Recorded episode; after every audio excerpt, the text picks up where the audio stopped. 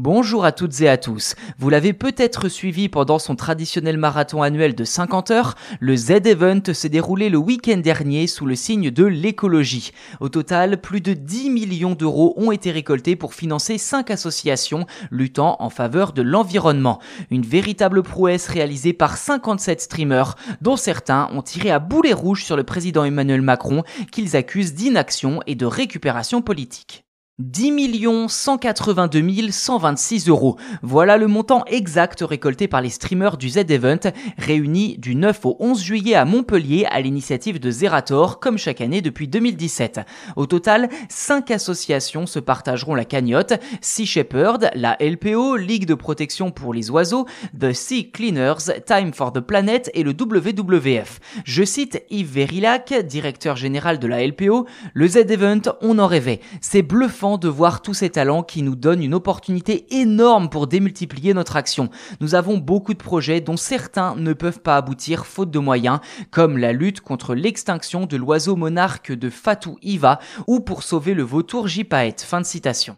Comme le rappelle le média 20 minutes, que je cite, cette édition 2022 n'avait pourtant pas commencé sous les meilleurs auspices. Depuis son annonce, les polémiques s'étaient succédées, comme le choix de l'association sélectionnée initialement, The Good Planet, qui avait été accusée de greenwashing. Fin de citation. À noter également l'absence de streamers très populaires comme Michou, Kameto, Inoxtag ou encore Magla, qui avaient fait planer la menace d'un flop, une expression reprise ironiquement durant toute la durée de l'événement. Qu'à cela tienne, les streamers présents ont rivalisé d'ingéniosité pour pousser leur communauté à donner.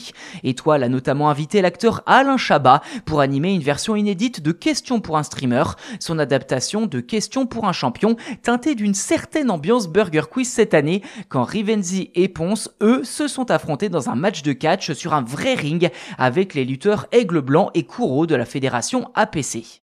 Un flop qui a pourtant tout l'air d'une franche réussite et qui a également été salué par le président Emmanuel Macron en personne dans une vidéo. Un message qui n'est pas bien passé, notamment du côté d'Antoine Daniel. Je le cite, je n'en peux plus qu'il fasse sa promo sur notre dos. Fin de citation, dénonçant également une propagande de la part du chef de l'État. De son côté, la streameuse Angle Droit n'a pas hésité à insulter copieusement Emmanuel Macron, pointant du doigt l'inaction du gouvernement sur les questions climatiques. Quoi qu'il en soit, l'édition 2022 a sans doute été la dernière dans ce format, les organisateurs souhaitant, je cite, réduire la voilure et revenir à quelque chose de plus local. Fin de citation.